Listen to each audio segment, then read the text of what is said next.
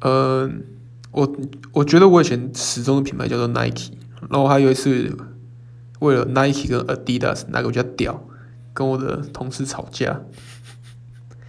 但是我觉得现在我已经不太爽了，为什么？因为 Nike 因为变太贵，我觉得一双鞋子非常合理的价钱就是三千块以下。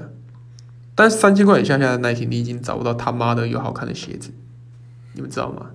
非常气馁。然后我回头去看一下 Adidas，我以为 Adidas 可以完美的处理掉 Nike 太贵这件事情，结果 Adidas 也越来越贵。一双好看的鞋子他妈的要五六千，这到底是？这到底是谁买得起？而且他们买那他们那种鞋子是慢跑鞋，谁会买一个五六千块的慢跑鞋在那边给我跑步？好不好？如果有人认同我的，麻烦爱心加加，谢谢。